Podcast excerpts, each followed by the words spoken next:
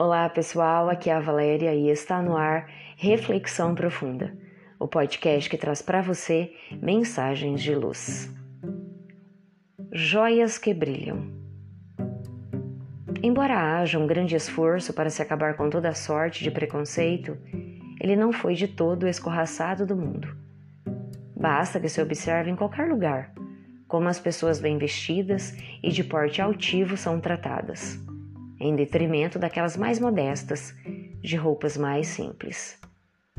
Se andamos pela rua e alguém apessoado se aproxima, jamais cogitamos que ela possa ser um ladrão. Mas, se alguém que calce chinelos, use roupas não bem passadas e o cabelo em desalinho se aproxima, ficamos receosos. A reação é instintiva.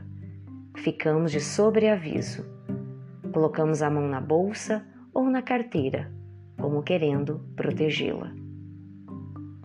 Tudo isso ocorre porque estamos acostumados a avaliar as pessoas pela aparência. Em épocas recuadas, no tempo em que no Oriente eram abundantes os sultões, princesas e escravos, vivia uma rainha muito rica. Ela gostava de passear pelas ruas da cidade, todas as tardes com sua escrava. Percorria os pontos mais movimentados de Bagdá, chamando a atenção com o vistoso colar que usava sempre. Era uma joia rara e preciosa de nada menos de 256 enormes e perfeitas pérolas.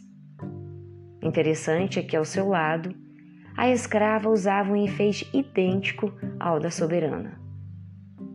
Todos admiravam as joias da rainha e diziam: É claro que o colar da escrava é falso. Quem não percebe logo? A rainha, assim, procede para dar maior realce ao seu colar. Observem como as gemas verdadeiras têm mais brilho. Parecem ter luz própria, ter vida. E tornavam a olhar, a admirar e invejar as joias da rainha.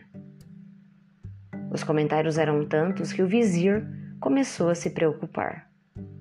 Salteador ousado poderia se aventurar em algum momento e roubar a valiosa prenda. Por isso, compareceu frente à sua soberana e falou: Majestade, perdoai se ouso vir vos falar.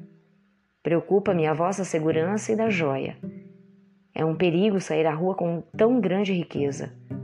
Sua vida corre riscos. A rainha sorriu e o sossegou, explicando: Não se preocupe, bom homem. Toda vez que saio, troco o colar com o da minha escrava. Ela leva em seu pescoço o verdadeiro e eu o falso. Estranhamente, é sempre o meu que é admirado. Acredite, se eu saísse com simples vidrilhos, pedras falsas, todos continuariam a admirar o meu adorno.